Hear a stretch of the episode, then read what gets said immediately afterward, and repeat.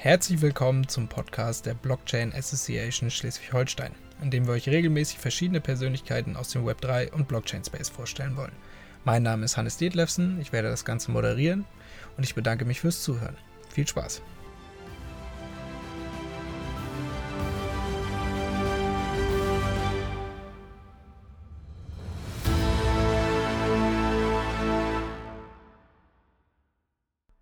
Disclaimer. Die Inhalte des Podcasts dienen ausschließlich der allgemeinen Information und stellen keine Anlageberatung dar. Erwähnte oder vorgestellte Technologien, Projekte oder Unternehmen werden nicht empfohlen oder beworben, sondern ausschließlich zu Informationszwecken erwähnt. Heute haben wir Christian Viehhof, Chief Research Officer bei Rudy Capital und Executive Director der International Token Standardization Association zu Gast. Christian, schön, dass du da bist. Stell dich gerne einmal kurz vor. Danke, Hannes, für die Einladung. Ja, wie gerade schon gesagt, mein Name ist Christian Vierhof. Ähm, ich bin sowohl äh, als Chief Research Officer bei Rudy Capital tätig, ein äh, DeFi Investment Fonds, wo wir ähm, ja marktneutrale Investmentstrategien verfolgen. Marktneutral heißt, ähm, dass wir äh, versuchen, keinen Drawdown zu haben. Das heißt, konstante Rendite ohne irgendwelche Verluste. Äh, und zugleich arbeite ich halt auch noch halbtags ähm, bei der ITSA, bei der International Token Synthesization Association wo wir an Marktstandards arbeiten. Das ist zum Beispiel die ITIN, ähm, eine Art Identifier, sehr ähnlich zu der eSIM, nur halt nicht für Securities, sondern für Tokens. Und wir haben auch noch eine Datenbank ähm, und ein Klassifikationsframework. Und genau diese Standards entwickeln wir als Verein gemeinsam mit unseren Mitgliedern. Und genau, wir sehen jetzt schon die ersten, die erste Adoption von unseren Marktstandards und ja, wir glauben, dass das Jahr 2023 dann noch einiges bereithalten wird. Perfekt, vielen Dank für das kurze Intro. Ähm, ich würde direkt einmal anfangen und würde sagen, wir starten mit deiner Tätigkeit bei der ITSA. Ähm, du hattest es gerade eben schon einmal kurz angeschnitten, was die ITSA ist und was ihr macht. Ähm, hättest du die Möglichkeit, das Ganze noch ein bisschen weiter auszuführen? Also quasi, was ist die ETIN, was ist das ITC und was ist eure Tokenbase? Genau, sehr gerne. Ja, also erstmal vorab, äh, wir sind ein, ein Non-for-Profit-Verein. Das heißt, ähm, wir haben nicht die Absicht, äh, Gewinne zu erzielen, sondern um, im Herzen geht es wirklich darum, dass man halt gemeinsam an diesen Standards arbeitet. Ähm, mit, mit Sitz in Berlin momentan. Ähm, also wir sind in Berlin registriert. Und ähm, gemeinsam mit unseren knapp 200 Mitgliedern ähm, arbeiten wir dann genau, zum Beispiel wie gerade gesagt, an der ITIN, am ITC oder an der Tokenbase. Tokenbase ist unsere Datenbank man kann sich das so vorstellen, dass wir äh, Tokens identifizieren ähm, anhand ähm, derer, an, anhand der Smart Contract Adressen. Das heißt zum Beispiel ähm, in USD Coin auf Ethereum hat eine Smart Contract Adresse, auf Polygon eine andere Smart Contract Adresse. Und was wir halt machen, ist, dass wir jeden Token individuell listen. Das heißt, USD Coin ähm, kennt man ja vielleicht von, Market Cap, hat ja auch gerade den Deepak, äh, hat dort zum Beispiel 20 verschiedene Smart Contract Adressen hinterlegt. Und was wir dann machen, ist, dass wir jeder Smart Contract Adresse auf jedem verschiedenen Ledger, also zum Beispiel Ethereum, Arbitrum oder Optimism, ähm, dann eine ETIN zuweisen und dass dann zum Beispiel unsere Mitglieder, äh, die Zugriff haben auf diese ETIN-Daten, ähm, das dann ausweisen können in zum Beispiel einem Audit Report oder sie wollen zum Beispiel ein ähm, Investment vormachen und wollen sagen, okay, welche Assets sind hier beinhaltet. Und mit diesen ETINs kann man dann genau dieses machen. Man kann dann sagen, hey, hier sind die fünf Items, das sind die fünf Assets, die zum Beispiel Teil von diesem Fonds sind. Und, und dann kann man das an wirkliche Kunden ähm, ausweisen. So, und die ITIN, wie schon vorher gesagt, ähm, ist sehr ähnlich zu eSIN, nur nicht für Security, sondern für Tokens. Und ähm, dort kriegen wir die Identifikationsdaten her. Das heißt, wir identifizieren Tokens über die ITIN und über die Smart Contract Adresse. Und das ist der erste Schritt. Und im zweiten Schritt würden wir dann Folgendes tun. Wir würden uns dann die Charakteristiken ähm, der einzelnen Token anschauen, also die Charakteristika, und würden zum Beispiel sagen, hey, welchen Nutzen und Zweck hat Bitcoin? Wofür wird Bitcoin gebraucht? Wer hat Bitcoin herausgegeben?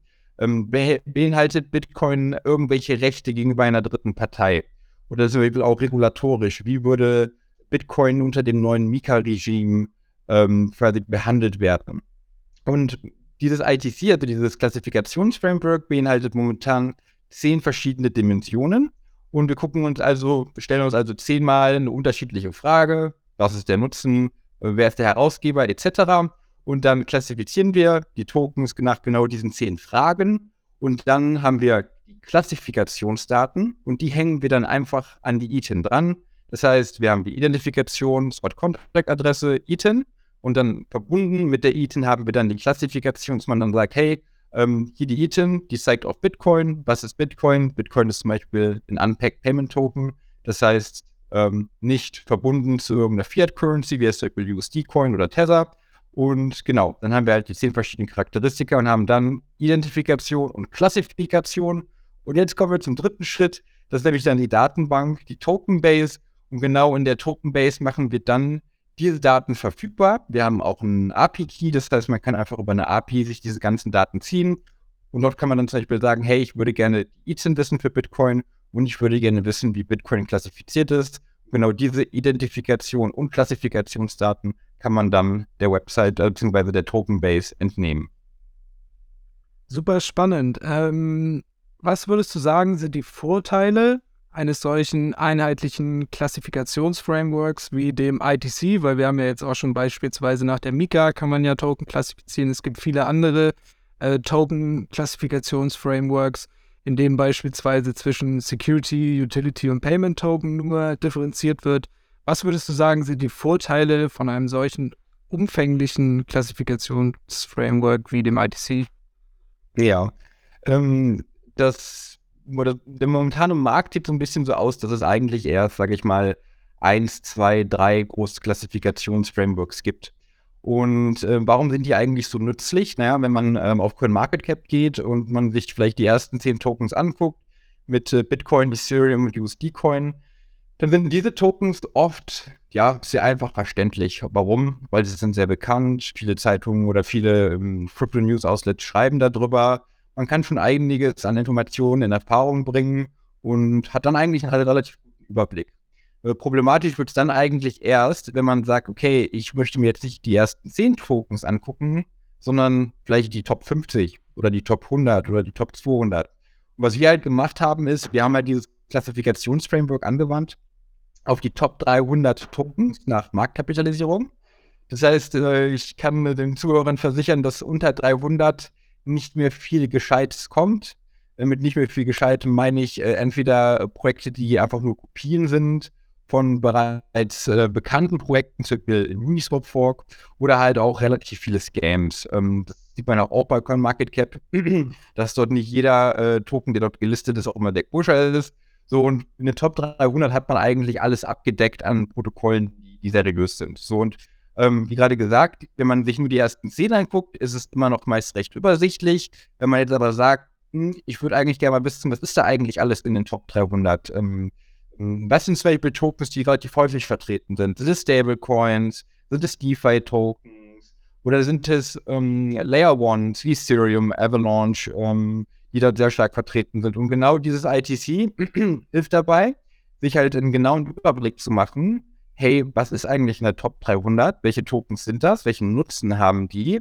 Und der Nutzen ist eigentlich immer das Interessanteste, das heißt bei uns der Economic Purpose. Ähm, aber es gibt natürlich auch ganz viele andere Metriken. Wie zum Beispiel, wie ist denn der Maximum Supply definiert? Bei Bitcoin ist der fix. Bei ähm, Ethereum ist er gerade zum Beispiel deflationary, also deflationär, weil es gerade zum Beispiel mehr geburnt als gemintet wird. Bei Ethereum war es aber zum Beispiel inflationär, äh, vor dem Merge, also vor Proof of Stake, als es noch Proof of Work war. Es gibt also ganz viele verschiedene Charakteristika, in denen sich die Tokens unterscheiden. Das nennt man ja auch gerne Tokenomics. Und um genau einen genauen Überblick zu bekommen, hey, was sind eigentlich die Tokenomics hier? Genau da ist das ITC sinnvoll. Und wenn man jetzt darüber nachdenkt, okay, wo sind jetzt die Anwendungsgebiete? Da gibt es relativ viele, würde ich sagen. Ähm, man könnte zum Beispiel sagen, hey, ich würde gerne einen Index bauen, einen Krypto-Index, dass ich sage, ich würde gerne alle Exchange-Tokens im Index haben oder ich hätte gerne einen Metaverse-Index oder ich hätte gerne einen Index mit verschiedenen L1s und von den L1s, die ich jetzt gewählt habe, ähm, müssen die zum Beispiel entweder deflationär sein oder die dürfen kein Proof of Work haben. Das heißt, man hat einfach zehn verschiedene Charakteristika, aus denen man selektieren kann und man kann dann quasi individuelle Listen erstellen. Und wie gerade gesagt, für Indizes ist das interessant, das ist aber auch für Börsen interessant die einfach ihrem Kunden ja helfen wollen, ähm, quasi zu verdeutlichen, okay, welchen Token siehst du hier eigentlich? Ähm, gutes Beispiel wäre zum Beispiel, ähm, jemand verwechselt jetzt BNB mit BUSD, ähm, denkt auf einmal, hey, aber BNB, ist das nicht ein Stablecoin? Nein, BUSD ist halt der Stablecoin. Hätte man jetzt diese klaren Klassifikationen angehängt ähm, an diese Tokens, würde das halt relativ schnell ersichtlich werden, okay, was gucke ich mir gerade an, was ist das für ein Token, wer ist der Herausgeber etc. Und genau, also eigentlich ist das ITC ähm, gerade vor allem genutzt von äh, Leuten, die halt ein Indiz machen. Und gleichzeitig haben wir gerade eine sehr große Partnerschaft abgeschlossen, die ist auch schon live mit äh, WM Datenservice. Und WM Datenservice verteilt halt jetzt diese ganzen ITC-Daten ähm, an ihre Kunden, in dem Sinne, dass sie da ein Produkt erstellt haben. Und typische Kunden wären dann zum Beispiel Asset Manager, Banken, Versicherungen, jeder, der halt genau in dem Feld diese Klassifikationsdaten braucht, um halt auch Erkenntnisse aus den äh, Token-Projekten zu ziehen. Perfekt, vielen Dank für die Erläuterung. Auf jeden Fall super spannend. Ähm, hast du eventuell die Möglichkeit, uns Bitcoin einmal live anhand des ITC zu klassifizieren, dass die Zuhörer auf jeden Fall dem Ganzen folgen können, wie eine solche Klassifikation aussehen könnte? Ja, natürlich. Also Bitcoin, der, der größte Coin auch bei Marktkapitalisierung, ähm, fangen wir einfach ganz vorne an. Es ist also der Economic Purpose, also was ist der Nutzen und Zweck ähm, des Bitcoins? Bei Bitcoin ist es so, es ist ja auch im White Paper beschrieben, es ist ein äh, Peer-to-Peer -Peer, ähm, Electronic Cash System, das heißt, es wird hauptsächlich für Zahlungen benutzt. Das heißt, in dem Fall wäre Bitcoin ein Payment Token. Und bei den Payment Tokens gibt es jetzt zwei Arten von, äh, von Tokens. Einmal die Packed Payment Tokens, das heißt, sowas wie USDC oder USDT, wo wir halt sagen, hey, der Token soll gepackt sein vom Wert an eine Fiat Currency, zum Beispiel dem US-Dollar. Das heißt, ein USDC ist gleich ein Dollar. Bei Bitcoin ist das aber anders. Das heißt, es ist auch ein Payment Token, aber es ist ein Unpacked Payment Token. Warum? Weil der Wert einfach, ja, floating ist. Das heißt, je nach Marktnachfrage oder ähm, nach Verkäufen steigt oder fällt der Preis. Und deswegen hätte ähm, Bitcoin als Hauptaugenmerk Economic Purpose, ähm, Store of Value, also die, das Halten des Wertes, wobei der Wert nicht an irgendeine Fiat Currency gepackt sei, Unpacked Payment Token. Das nächste wäre Issuer Industry, also in welcher Industrie wurde Bitcoin herausgegeben. Das wäre dann Payment Services and Infrastructure. Äh, kann man, glaube ich, ganz gut an El Salvador erkennen. In El Salvador wird Bitcoin benutzt, um die Remittances, also die Auslandsüberweisungsgebühren äh, zu sparen, weil es gibt relativ viele Leute aus El Salvador, die zum Beispiel in den USA leben. Die haben vorher immer ähm, ihr Geld überwiesen ähm, über diverse äh, Neobanken oder irgendwelche Anbieter, wie zum Beispiel Western Union. Und die können jetzt zum Beispiel die Chivo Wallet benutzen und dort kann man dann einfach Bitcoin oder Bitcoin Lightning nicht nur als Wertaufbewahrungsmittel, sondern auch als Werttransfermedium nutzen. Deswegen Payment Services and Infrastructure. Dann, das wäre also die Issue Industry. Dann im nächsten Schritt hätten wir dann den Technological Setup. Also wie ist der Token eigentlich technologisch implementiert? Da könnte ein Token zum Beispiel auf einem Smart Contract basieren. Bei Bitcoin ist es aber anders. Das ist ein Native Token.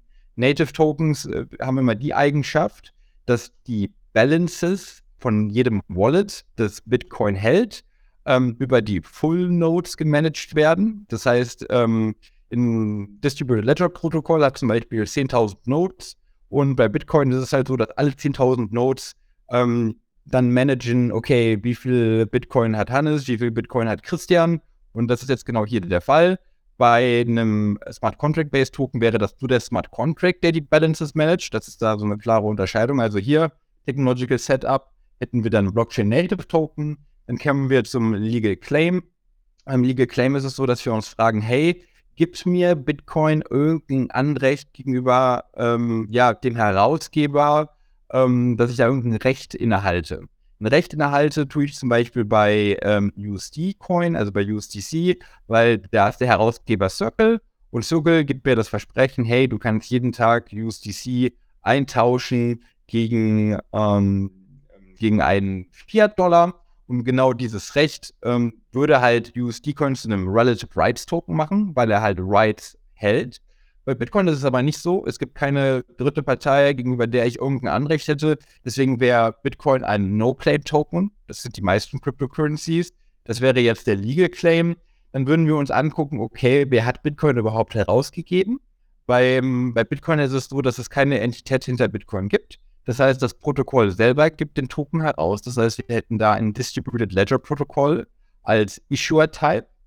Dann im nächsten Schritt äh, Mika. Mika ist noch ein bisschen komplex, muss ich zugeben.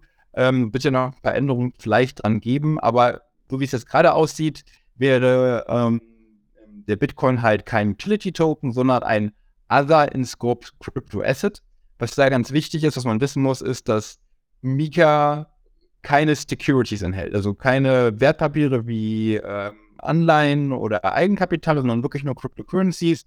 Und in diesen ganzen Kategorien, die es halt darin gibt, wäre es halt ein Other in, Other in Scope Crypto Asset. Wenn man das besser verstehen möchte, am besten einfach mal nach den Mika-Klassifikationen googeln und einfach sich die mal angucken. Dann hätten wir als nächstes bei Bitcoin, ja, wie wird der Bitcoin eigentlich herausgegeben? Das heißt bei uns Mode of Origination. Also wurde der zum Beispiel ähm, initial verkauft oder gab es einen Airdrop? Bei Bitcoin ist es so, wie wir alle wissen, ist Proof of Work, das heißt, ich kann ihn minen. Das heißt, wir hätten hier als Mode of Origination Reward, das heißt, es ist ein Mining Reward, ich stelle Computerleistung bereit, ich kriege Bitcoin äh, im Gegenzug dafür. Ähm, dann als nächstes hätten wir den Type of Maximum Supply. Das heißt, ähm, ist der Maximum Supply inflationär, deflationär oder zum Beispiel fix? Bei Bitcoin ist er fix. Wir haben 21 Millionen äh, Bitcoin, äh, die maximal gemeint werden können.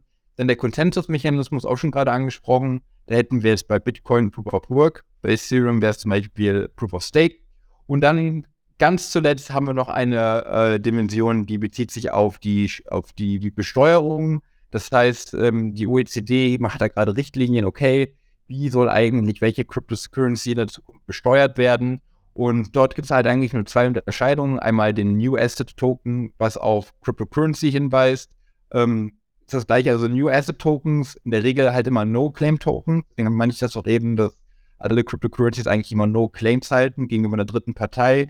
Sobald ein Claim da ist, gehen wir halt in die Richtung Conventional Asset Token. Weil da sind wir wieder in diesem Bereich Security, Conventional Asset Token, OECD sieht da auch eine ganz klare Besteuerung, die halt Sicherheiten ähnelt, also Eigenkapital, Fremdkapital. Genau, und da in dem Hinblick, wäre halt Bitcoin ein US-Token, halt eine Cryptocurrency.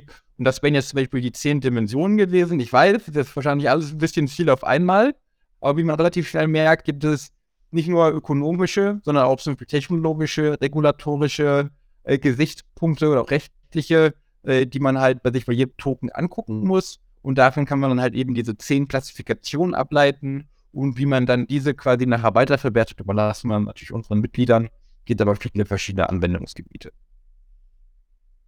Perfekt, vielen, vielen Dank für die ausführliche äh, Erläuterung des ITC. Ähm, um jetzt einmal thematisch etwas umzuschwenken, äh, du bist zusätzlich auch bei Rudy Capital beschäftigt. Ähm, führ uns gerne einmal ein, was ist Rudy Capital? Genau, also wir sind ähm, ein DeFi Investment Vehicle. Das heißt, ähm, wir ähm, beraten bzw. wir sammeln Geld ein für äh, einen Fonds oder für eine Anleihe, die ähm, dann wiederum das Geld investiert in gewisse DeFi-Strategien. DeFi-Strategien heißt hier ähm, zum Beispiel Liquidity Provision auf Uniswap. Das heißt, wir stellen zum Beispiel ETH, USDC bereit ähm, zugleich ähm, zum Beispiel Governance Token Staking könnte zum Beispiel ein LuxRare Token sein. Oder wir äh, farmen in irgendeinem Protokoll, in dem wir halt Stablecoins bereitstellen. Das Wichtige bei Rudy Capital ist aber, dass wir halt sagen, was uns wichtig ist, ist, dass wir keine Drawdowns haben, also dass wir keinen keinen Verlust machen. Das heißt, unsere Rendite, ähm, die ist relativ konstant. Das heißt, wir versuchen dort eigentlich immer zu, zu schauen, okay, um, wo ist das Risiko, was ist die Rendite. Und dann müssen wir natürlich immer die Rendite oder das Risiko irgendwie in Einklang bringen. Das heißt, wir sind eigentlich immer relativ risikoavers. Ähm, was bedeutet, dass ähm, es gibt verschiedene Tools. Ein gutes wäre zum Beispiel DeFi Safety. Bei DeFi Safety kann man zum Beispiel nachgucken, hey, ähm, wie genau ist zum Beispiel die Dokumentation von gewissen ähm, DeFi-Protokollen, ähm, welche Sicherheitsmechanismen sind eingebaut. Und sowas gucken wir uns an gucken uns dann natürlich dann noch die Renditen an. Okay, wo macht es gerade mehr Sinn, Kapital bereitzustellen? Wo können wir einen höheren Return erwarten? Und ähm, wenn wir jetzt zum Beispiel sagen, wir wollen ähm, ja in einen Uniswap Liquidity Pool reingehen, ähm, wo wir Ethereum und USDC bereitstellen, dann würde Rudy Capital zum Beispiel Folgendes machen.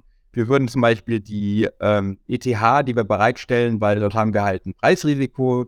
Äh, klar, ETH könnte hochgehen und wir machen Gewinn, geht aber ETH runter, dann machen wir Verlust. Deswegen, was wir machen würden, ist zum Beispiel dann ETH shorten ähm, über äh, Perpetual Futures auf einer zentralisierten Börse, dass wir sagen, hey, wir haben jetzt hier, wir stellen jetzt 10 Ether bereit, das heißt, wir shorten gleichzeitig auch 10 Ether, weil wir sind gar nicht daran interessiert, dass Ether im Preis hochgeht. Nein, woran wir interessiert sind, sind, dass wir die Liquidität bereitstellen, dass Leute unseren Pool auf Uniswap benutzen und dass wir halt einfach ähm, diese Activity-Driven Yield, also die Trading-Fees, die Nutzer von diesem Pool an den Pool zahlen, dass wir die quasi extrahieren. Und das ist dann genau diese Rendite, die wir dann nachher auch ausschütten an unsere Investoren. Ähm, genau, und deswegen, was für uns sehr wichtig ist, ist halt, dass wir mit unseren Investments ähm, keinen Verlust machen, sondern immer quasi stetige Returns, steady Returns. Und genau, dort gibt es halt eine Palette von Strategien, die man halt verfolgen kann. Äh, wie gerade schon gesagt, äh, es gibt gewisse Uniswap-Strategien. Ähm, Gearbox war zum Beispiel mal was, etwas, was ist immer noch etwas, was uns sehr interessiert, wo es, glaube ich, auch in Zukunft noch weitere interessante Strategien gibt. Ähm, oder ein anderes Beispiel könnte zum Beispiel sein ähm, Coinbase Ethereum. Coinbase Ethereum gab es mal äh, ich glaube, mit einem 5-6% Discount zum Beispiel. Das heißt, ähm, ich konnte äh, ein Coinbase Ethereum kaufen für 94% des Preises von einem Ethereum. Was mache ich also? Ich kaufe mir zum Beispiel 10 Coinbase Ethereum, ich shorte 10 Ethereum gleichzeitig und wenn dann zum Beispiel Coinbase Ethereum auf einmal nicht mehr 94% von Ethereum wert ist, sondern zum Beispiel 98 oder 99, dann haben wir da halt diesen Spreader von 5% und das ist dann zum Beispiel eine Rendite, die wir dann ähm, ja, realisieren und dann an unsere Investoren ausschütten. Super spannend. Du hast jetzt gerade eben schon einmal kurz gesagt, ihr achtet primär darauf, die ähm, Drawdowns zu minimieren ähm, und hast uns auch schon ein bisschen was von euren Strategien erzählt. Ähm, auf welche Parameter achtet ihr bei euren Strategien und Investments äh, besonders? Also beispielsweise wie klassifiziert ihr das Risiko eines bestimmten Projektes oder ähnliches? Ähm, das würde mich auch nochmal interessieren. Genau, also es gibt verschiedene Risk Layers, kann man das sagen. Also es fängt eigentlich damit an, dass man sagt, okay, auf welcher Blockchain bewege ich mich eigentlich gerade?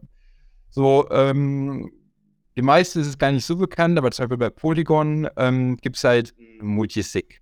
Multisig heißt, dass äh, wenn man fünf von acht Keys hat, könnte man den Polygon Ledger sehr schaden, wenn man das tun wollen würde. So.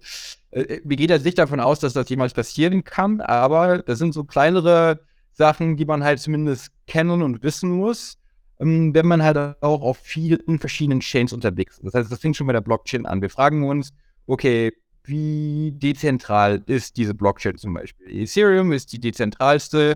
Ähm, ich denke mal, ähm, danach die interessantesten wären dann sicherlich schon die Roll-Ups, die überhaupt nicht dezentral sind, die aber zum Beispiel eine gewisse Sicherheitsfeature durch ETH zum Beispiel inheriten.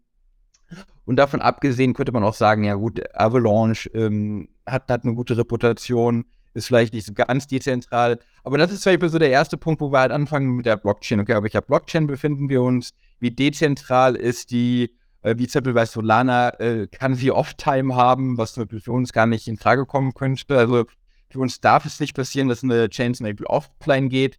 So, das jetzt aber die ersten Gesichtspunkte. Äh, Admin-Keys, wer kann zum Beispiel an dem Code ähm, der Chain etwas ändern?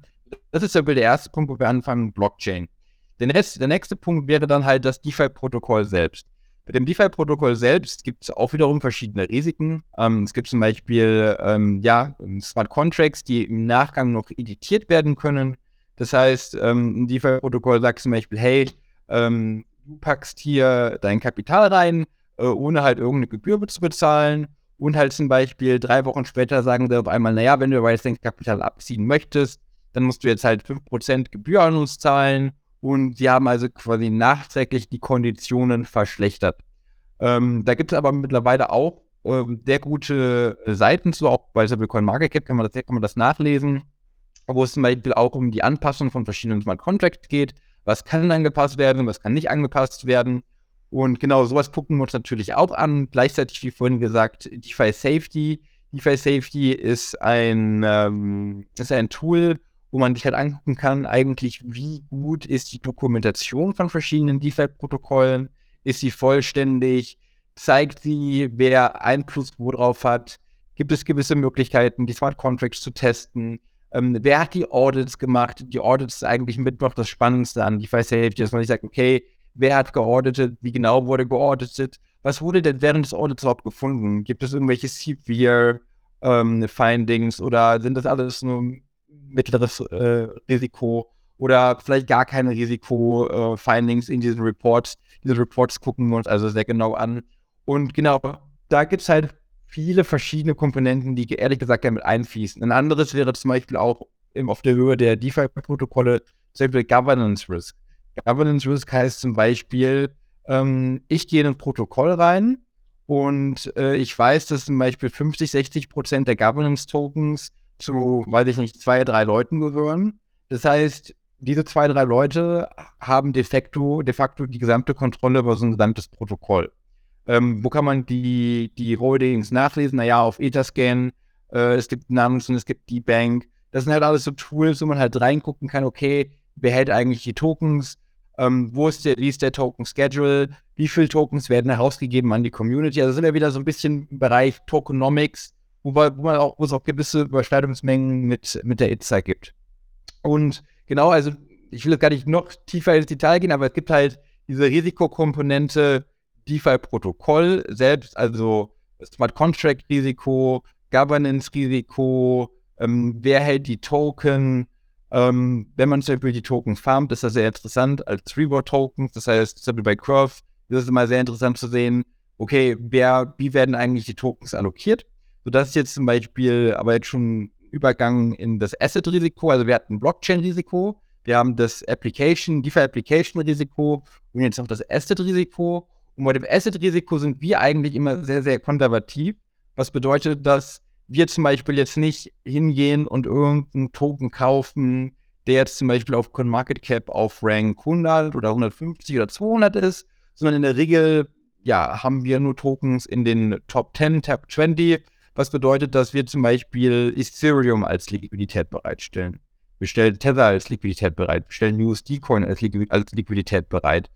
Ob wir jetzt zum Beispiel dann einen Token ähm, im Gegenzug bekommen, wie jetzt zum Beispiel Curve, der relativ weit unten im Ranking ist. Das ist, ist uns egal. Warum? Weil wir verkaufen den eh.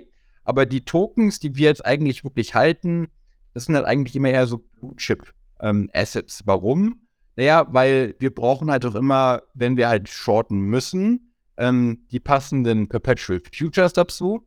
Und wie man sich denken kann, es gibt Perpetual Futures vielleicht für die Top 50 oder 100, aber jetzt kommt's, für uns ist auch die Liquidität immer sehr wichtig. Das heißt, wenn wir halt aus Positionen rein und rausgehen, ist uns sehr wichtig, dass wir halt möglichst wenig Friktion haben. Das heißt, 0,1 Prozent, 0,05, also 5 bis 10 Basispunkte ist sowas, was bei eine Toleranz ist. Ähm, alles ab 20, 30, 40, 50 Basispunkte wäre halt schon zu illiquide. Das heißt, wie du gerade siehst, äh, es ist eigentlich so ein Zusammenspiel aus ähm, ja, Blockchain-Risiko, DeFi-Application-Risiko, ähm, welche Assets werden involviert in der jeweiligen Strategie. Und dann noch zwei Punkte, da, da bin ich auch fertig, wie du merkst, relativ lang ausgeholt, relativ weit ausgeholt. Ähm, gibt es zum Beispiel eine Versicherung für das DeFi-Protokoll? Das ist uns immer sehr wichtig, dass wir unsere DeFi, unsere DeFi-Investitionen auch versichern können.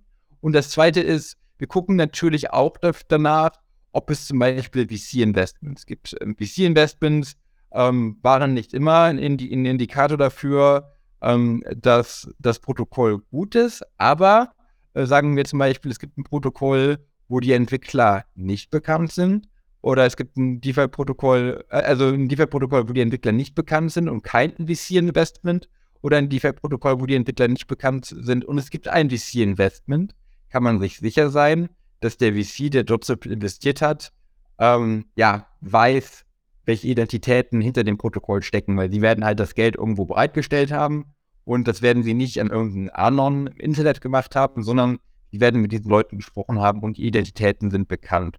So, und genau das sind halt so verschiedene, sage ich mal, eigentlich ist es so ein Toolkit aus D-Bank, Nansen, VC-Investments, gibt es Versicherungen, Liquidität der Assets, die man investiert, wie dezentral ist die Chain. Also du merkst schon, das sind viele einzelne Punkte, die gucken wir uns an. Da gehen wir so eine, so eine Art Liste durch, um dann am Ende zu evaluieren, kommt das in Frage oder kommt das nicht in Frage. Und natürlich Risiko ist eins, das andere ist natürlich der Return und dann müssen wir so ein bisschen den Return ähm, in Relation zu dem Risiko setzen. Perfekt, vielen, vielen Dank äh, für die ausführliche Erläuterung. Ähm, wie man sieht, ihr seid auf jeden Fall sehr tief in dem gesamten Thema drin, was natürlich auch nur zu empfehlen ist, wenn ihr mehr oder weniger DeFi-Dienstleistungen auf einer professionellen Ebene anbietet. Ähm, welche Art von Kunden wenden sich dann an euch? Sind das Vermögensverwalter, sind es Family Offices oder wer gehört zu euren Kunden? Ja, also momentan sind es hauptsächlich Highlight Individuals. Ähm, wir haben auch immer mehr Interesse von Family Offices. Ähm, Vermögensverwalter tun sich noch schwer, einfach weil regulatorisch noch zu viele Fallstricke äh, existieren. Also ich würde ich würde denken, dass auch dieses Jahr weiterhin, also Highlight Individuals, also Leute, die ähm, quasi ihr Vermögen auch teilweise selbst verwalten, zu Hauptinvestoren gehören. Ich denke mal, wir werden jetzt auch die ersten Family Offices onboarden und Vermögensverwalter würde ich schätzen, ähm, dann erst so in Richtung 2024, ähm, wenn halt regulatorisch mehr Klarheit besteht und sie halt wissen, dass sie investieren können, ohne halt, äh, sag ich mal, die Compliance-Abteilung äh, in die Weißglut äh, zu treiben, weil das ist, glaube ich, momentan der Fall, dass halt Compliance relativ häufig sagt, wir würden gerne, aber hey, das können wir einfach noch nicht, weil es einfach noch so viele Unklarheiten gibt. Auf jeden Fall. Ähm, du sagtest gerade eben schon, dass die Regulatorik einer der ausschlaggebenden Punkte ist. Wie siehst du die Zukunft des DeFi-Bereichs? Denkst du, dass es immer mehr Player geben wird, die das Ganze professionalisieren, also so beispielsweise wie Rudy Capital? Oder denkst du, dass DeFi, so wie jetzt aktuell auch, primär Retail getrieben sein wird? Ähm, ich denke mal, es wird, es wird beides geben. Also, das ist ja auch immer das Interessante, dass, ähm, sag ich mal, so wie jetzt ähm, teilweise Retail, es, es wird Retail-Investoren geben, die wahrscheinlich auf einem ähnlichen Niveau investieren wie Rudy, aber dann wird es halt auch relativ viele Retail-Investoren geben, ähm, die halt auf einem deutlich geringeren Niveau halt Research betreiben, äh, ihre, ihre Listen updaten. Also wir haben eine Datenbank, wo wir halt alle Informationen quasi reinspeisen. Das ist natürlich für Retail ein bisschen schwieriger, ähm, ja, das alles quasi die Daten zu sammeln, die Daten auszuwerten und dann daraus quasi auch Entscheidungen abzuleiten, ist es ein gutes oder ist es ein schlechtes Investment. Äh, ich denke mal, es wird deswegen auch zunehmen, dass wir halt zunehmend mehr äh, DeFi-Fonds sehen werden oder DeFi-Investment Manager, ähm, die halt genau, sag ich mal, diese Daten aggregieren, die Daten auswerten und dann daraus halt auch Investitionsentscheidungen äh, ableiten. Ähm, ich denke aber auch, dass ähm, der, der Retail-Bereich bisher immer sehr, sehr stark war. Und wie ich ja gerade eben beschrieben habe, sind wir ja zum Beispiel sehr darauf aus, dass wir halt keine Verluste einfahren, sondern wir zielen halt auf eine jährliche Rendite von momentan im Bärenmarkt so von 15 bis 20 Prozent. Im Bullenmarkt, denke ich mal, da hat 10 Prozent mehr nochmal locker drin. Ähm, genau, und wenn man sich jetzt überlegt, so die Retail-Investoren, muss man halt sagen, da sind halt oft Leute dabei, die sagen, hey, also äh, 10, also 15 bis 20, 30 Prozent annualisiert, das klingt zwar schon ganz toll, aber ähm, ja, ich will eigentlich mehr Risiko gehen. Was ich jetzt nicht unbedingt Leuten empfehlen würde, weil mehr Risiko heißt halt auch einfach, ich kann viel leichter Geld verlieren. Ähm, aber deswegen sage ich mal, wird es immer, glaube ich, eine gute Mischung geben aus professionellen Services, ähm, die halt ähm, sehr großen äh, Stellenwert auf Risk Management legen und halt, ja, Retail-Investoren, die halt sagen, ja gut, ich nehme jetzt hier, weiß ich nicht, 1000, 2000 Euro in die Hand, ich investiere das, wenn das weg ist, ist es weg, aber vielleicht könnten es ja irgendwann 20.000 sein. Also da gibt es schon, glaube ich, sage ich mal, verschiedene Philosophien des Investierens.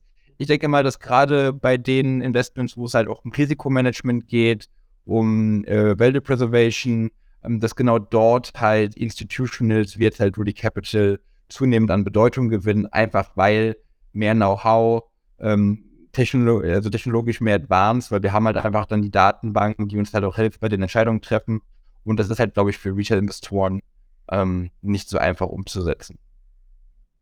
Auf jeden Fall. Also da kann ich nur zustimmen. Ich sehe das auch ähnlich wie du. Also ich denke mir auch, ähm, dass gerade auch einfach viele gar nicht die Zeit haben, so ausgiebigen Research zu betreiben, um eben am Zahn der Zeit zu sein, sage ich mal. Ähm, mhm.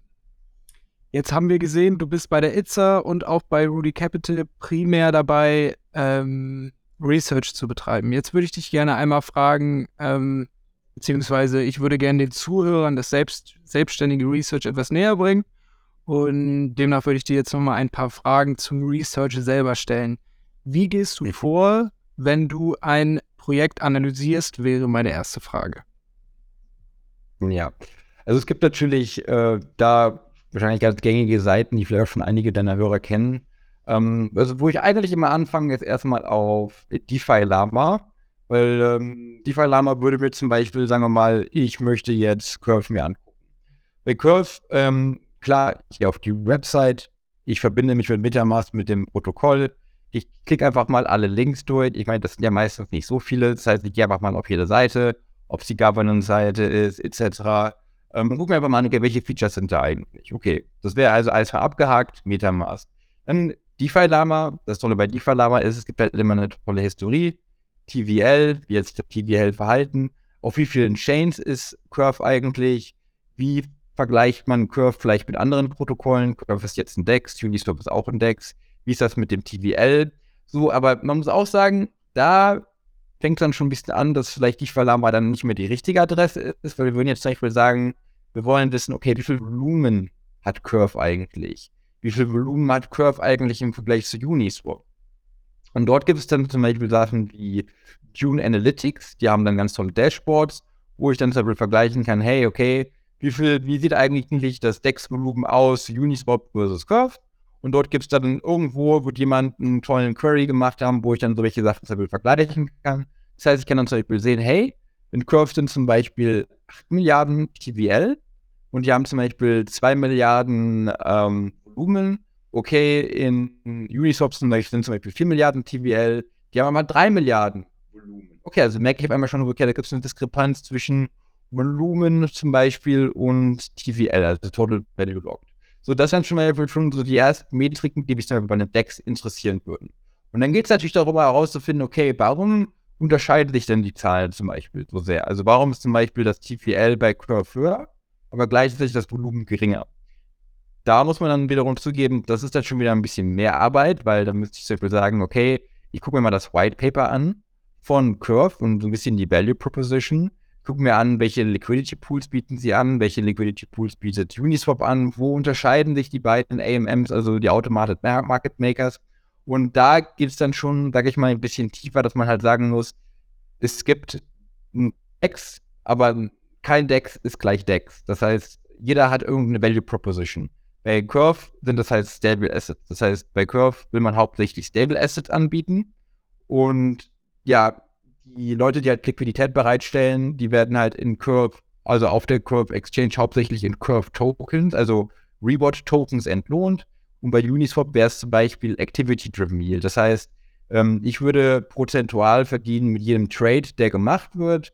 Währenddessen ist es halt bei Curve viel mehr Rewards basiert auf Curve Tokens. Also es geht, glaube ich, sehr oft darum, dass man halt so Top, Top, Player, äh, Top Level anfängt und man sich halt sagt, okay, was ist das eigentlich? Okay, es ist ein DEX und dann eigentlich tiefer gräbt und tiefer gräbt und tiefer gräbt und wenn man sagt, okay, das ist ein DEX, der DEX macht das aber so und so, also Reward-Tokens basiert, der macht das anders als Uniswap, Activity-driven, quasi Uniswap nur interessiert an die Trading-Fees, nicht an irgendwelchen Reward-Tokens. Und dann muss man halt anfangen, anfangen, diese Projekte in Relation zu setzen. Und ich glaube, ähm, das ist auch für jeden ja, Retail-Investoren eigentlich ein guter Step, dass man sagt, ähm, genauso wie, glaube ich, auch in normalen Aktienmärkten, hey, wer baut jetzt zum Beispiel äh, Elektroautos? Da war ja jetzt lange nur Tesla. Es gibt aber auch NIO in China. Jetzt kommt VW auf einmal auch. Was machen denn diese drei Autobauer identisch und was machen sie anders? Und ich glaube, das ist so ein erster Schritt, der sehr wichtig ist, wo man sagen kann, ich kenne zehn verschiedene Dexes und ich weiß, was die alle unterschiedlich machen. Und jeder hat halt eine Stärke, jeder hat halt eine Schwäche und man wird halt nachher relativ gut herausfinden können, ähm, was man halt selber bevorzugt oder wo man halt selber mehr Stärken oder mehr Schwächen sieht. Und ich glaube, das ist, glaube ich, so ein erster Step. Also so ein genereller Marktüberblick, äh, Metriken vergleichen, versuchen zu verstehen, wo kommen die Unterschiede in den Metriken her, um halt einen guten Überblick zu bekommen, um dann halt vielleicht noch ein bisschen tiefer zu gehen. Danke dir. Ähm, du hattest jetzt gerade eben schon einmal angesprochen, du verwendest gerne für den ersten Schritt DeFi-Lama, du verwendest Tune Analytics. Ähm, hast du gegebenenfalls für die Zuhörer auch noch weitere Quellen, Internetseiten oder ähnliches, ähm, die man sich auf jeden Fall mal zu Gemüte führen sollte, wenn man an eigenem Research in diesem Bereich interessiert ist? Ja, also es gibt daneben auch noch D-Bank. Ähm, D-Bank und Nansen ist hauptsächlich Wallet-Tracking. Das heißt, bei Nansen ist, glaube ich, so noch ein bisschen mehr ausgelegt auf VCs oder auf, auf Whales, wo man halt zum Beispiel sagen kann, ähm, hey, was, was macht ihr eigentlich für Transactions? Ähm, ein Beispiel, was zum Beispiel ganz interessant sein könnte, ähm, gibt ja das, äh, die Perpetual-Plattform GMX. Und auf GMX gibt es ein paar sehr, sehr große Trader. Mit sehr groß meine ich jetzt 40, 50, 60, 70 Millionen ähm, Investment, ähm, Investmentkapital, wo die dann long oder short gehen. Und was jetzt zum Beispiel mal ganz interessant sein könnte, ist, es gibt eine Seite, die heißt gmx.house, also wie englisches Haus. Ähm, und dort kann man zum Beispiel die größten Trader sehen. Und ja, es gibt Nansen, ja, es gibt die Bank, aber man braucht, man kann eigentlich noch einen Schritt früher anfangen. Ich gucke halt einfach mal zum Beispiel bei einem großen Trader, 50, 60, 70 Millionen, äh, der, der, der, der da in GMX Long oder Short geht. Ich suche mir dem seine Wallet-Adresse raus. Die kriege ich über GMX House. Und dann gebe ich die Wallet-Adresse einfach mal auf Etherscan ein. Etherscan ist ja ein Blockchain Explorer. Das heißt, wenn ich dort die Wallet-Adresse eingebe, kann ich alle, also jede einzelne Transaktion sehen, ähm, die von dieser Adresse gemacht wurden. Wenn ich jetzt ein bisschen einfacher haben möchte, gebe ich die gleiche Wallet-Adresse einfach bei D-Bank ein.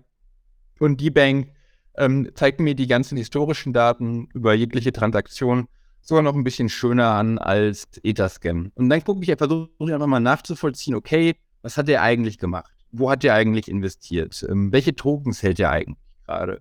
Das heißt, das ist ja auch wirklich das Tolle an der Blockchain-Technologie, dass man sich halt einfach abgucken kann, hey, was machen eigentlich andere? Weil es ist alles transparent auf, auf großen Ledgern, äh, also auf Ledgern, wie zum Beispiel auf der Ethereum-Blockchain oder auf Polygon oder auf Arbitrum. Und über diese Scanner kann ich halt all diese Daten quasi entnehmen. Und ja, wie du gerade schon gesagt hast, DeFi-Lama ist ganz spannend, ist ein bisschen das Wikipedia von DeFi-Applikationen. Dune Analytics ist spannend, weil dort kann ich halt eigentlich die meisten unterschiedlichen Charts ziehen, zum Beispiel zu Nutzerzahlen, zu Trade Volume ähm, und vielen anderen Aspekten. Dann ähm, Dune, äh, nee, sorry, dann ähm, D-Bank, Nansen oder Etherscan kann ich halt äh, Wallets tracken und sehen, okay, was machen die eigentlich? Und dann würde ich noch vorschlagen, DeFi Safety ist so eine Plattform, wo man halt gucken kann, okay, ist das DeFi-Protokoll, mit dem ich gerade interagiere, ähm, hat das einen positiven, also einen guten oder einen schlechten Wert? Und mit gut oder schlecht ist eigentlich gemeint ist, ist es vertrauenswürdig oder ist es nicht vertrauenswürdig? Und wenn man eigentlich, sage ich mal, ja, jeden Tag vielleicht eine Stunde oder anderthalb, weil sich nicht seine Zeit ein bisschen aufteilt und auf die verschiedenen ähm, ja, Tools ähm, quasi verteilt, bekommt man eigentlich schon immer mal wieder einen relativ guten Überblick, okay, was passiert eigentlich gerade, ähm, was könnte vielleicht ein mögliches Investment sein, ähm, okay, was hat auf einmal einen sehr schlechten Wert bei DeFi Safety, warum hat es eigentlich einen schlechten Wert? Ah, okay, da gibt es eine Schwachstelle im Code. Ähm, okay, gibt es denn diese Schwachstelle vielleicht bei Kopien dieses Protokolls? Also zum Beispiel, man findet auf einmal eine Schwachstelle in Uniswap V2.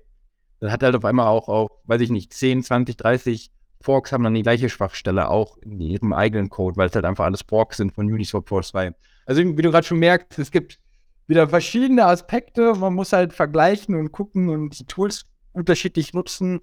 Aber in der Regel würde ich sagen, ähm, auch bevor man investiert, einfach möglichst viel Zeit erstmal mit Research verbringen. Also wirklich die Tools nutzen, versuchen, dein Verständnis verbessern und dann ähm, der letzte Schritt ist eigentlich erst das Investieren. Auf jeden Fall. Ähm, hast du auch bestimmte Red Flags bei Projekten, die du analysierst? Also wenn du beispielsweise siehst, okay, das Team ist nicht gedoxt und es gibt beispielsweise ähm, in dem Code Review bestimmte Sachen, die dir nicht gefallen. Was wären deine Red Flags bei den Projekten? Ja, zum Beispiel, ähm, ich hatte letztens einen Influencer auf Twitter, der hat irgendeinen Coin, sag ich mal, gechillt, der war halt bei 5 bis 10 Millionen Market Cap. Ähm, ich weiß, es gibt dort immer viele Leute, die glauben, desto geringer der, der Market Cap, ähm, desto mehr Potenzial für, ähm, für halt schnelle und gute ähm, Returns. Das heißt, das Ding kann sehr einfach 10x machen oder 15x. Aber ich bin ganz ehrlich, ähm, das geht halt mehr ins Richtung Casino. Ne? Da kann ich halt auch Leuten empfehlen, naja, also wenn du einfach nur gambeln willst, dann geh halt ins Casino und sitzt halt auf Rot oder auf Schwarz. Ich glaube, mit den 47 oder 48 Prozent bist du da besser bedient. Ähm, genau, und das heißt zum Beispiel Market Caps. Ähm, ich weiß, also wie gerade gesagt, es kann sehr reizend sein, in so kleine Projekte zu investieren, aber wenn man mal auf CoinMarketCap guckt, ja, dann würde ich sagen, äh, für, gerade für Laien, vergesst erstmal alles, was nicht in den Top 50 ist. Äh, wenn man dich besser auskennt, kann man auch sagen Top 100, Top 200, Top 300. Aber wenn man jetzt nicht gerade sagt, ich bin jetzt seit zwei, drei Jahren schon voll in den Space, einfach erstmal die ähm, Top 50 angucken oder vielleicht sogar erstmal nur die Top 10. Die Top 10 das er verstehen und wenn man die wirklich verstanden hat, ähm, dann kann man halt weiter nach unten gehen. Also erster Parameter, äh, den man sich angucken sollte, Market Capitalization. Dann das nächste, wie du gerade gesagt hast, ist das Team gedoxt oder ist es nicht gedoxt? Wenn das Team nicht gedoxt ist und es gibt keine VC-Investments und es gibt keine Versicherung, dann wäre ich schon vorsichtig. Weil da sind wir halt wieder direkt wieder beim gleichen Thema. Wir müssen halt den Return auch wieder in Relation setzen zu dem, zu dem Risiko. Also Risk Return ist also genau die Metrik, die uns eigentlich interessiert. Und ich kann euch jetzt, ich kann euch versichern, es gibt genug Coins, die machen einen 10, 15, 20x. Also, wenn man daran interessiert ist, ich würde das wirklich nicht jedem empfehlen, so nach so welchen Sachen zu nur Ausschau zu halten, sondern lieber halt die sichere Rendite mitnehmen, auch so was wir bei Rudy machen. Ähm, aber wenn man danach Ausschau hält, ich kann versichern, es gibt genug Protokolle, die diese Performance erwirtschaften und gleichzeitig versicherbar sind oder halt Entwickler haben, die halt gedoxt sind. Ähm, oder zum Beispiel VC-Investments, wo man weiß, hey, zumindest die VCs wissen, wer sind die Leute dahinter. Ähm, ist natürlich dann schwieriger zu finden, klar, aber man geht einfach einem gewissen Risiko aus dem Weg. Das heißt, ähm, Doxing, VC-Investments oder Insurance wäre halt so ein anderer Parameter, der uns oder auch mir sehr wichtig ist, wenn ich halt in so welchen äh, Projekte investiere. Und dann das nächste ist, was man sehr häufig sieht, oder ich werde halt sehr oft danach gefragt, da heißt es zum Beispiel, hey, guck mal, Christian, Kronos von Crypto.com. Alter, ich will da nur Tolles über diese Chain und guck mal, das sind dann hier diese zwei, drei DeFi-Protokolle. Ähm, was, was denkst du zu diesen zwei, drei DeFi-Protokollen? Glaubst du, die sind was? Und dann geht man einfach mal auf DeFi Lama drauf und man klickt zum Beispiel auf das größte DeFi-Protokoll und sieht dann auf DeFi Lama, hey, das ist zum Beispiel ein Uniswap Fork. Das heißt, jemand hat einfach nur den Uniswap-Code äh, kopiert, hat den dann copy-pasted auf Kronos und hat den dann unter einem anderen Namen quasi gesagt, hey, wir sind die beste Decks auf Kronos, dabei ist es halt eigentlich nur Uniswap-Code, der halt auf Kronos rennt. So, und was ich wirklich lernen musste oder gelernt habe über die letzten Monate oder auch, sag ich mal, die letzten zwei Jahre vor allem, ähm, ist, dass wenn halt Leute einfach nur Code copy-pasten, die halt eigentlich absolut keine Ahnung haben von dem, was der Code eigentlich macht. Das bedeutet, dass wenn diese Leute jetzt anfangen, an diesem Code rumzudoktern, weil sie meinen, Tokenomics, weiß ich nicht, müssten anders aussehen oder hier, das könnte man besser machen, kann es sehr oft passieren, dass sie den Code halt so abändern, dass ähm, der neue Code Schwachstellen hat, was dann zu einem Exploit führt. Das heißt, du würdest eigentlich auch in Protokolle investieren, die halt den Code, den sie halt verwenden, selber geschrieben haben. Das heißt, ich würde eher in ein Protokoll investieren, wie zum Beispiel GMX. Die haben den komplett, die haben den Code komplett von 0 bis 100 selbst geschrieben und deployed auf Arbitrum, als jetzt zum Beispiel einen GMX Fork, ähm, die einfach den Code von GMX kopiert haben und das zum Beispiel auf Optimism deployen. Weil ich hätte halt die Sorge, hey, das sind jetzt Leute, die haben mit einfach Steuerung C, Steuerung V gedrückt, die bieten jetzt theoretisch den gleichen Service an, wie GMX äh, auf Arbitrum bieten sie jetzt auf Optimism an, Aber ich habe halt nicht das Vertrauen eigentlich, dass diese Leute, wenn sie jetzt auch Änderungen an dem Code vornehmen, wirklich wissen, was die da machen.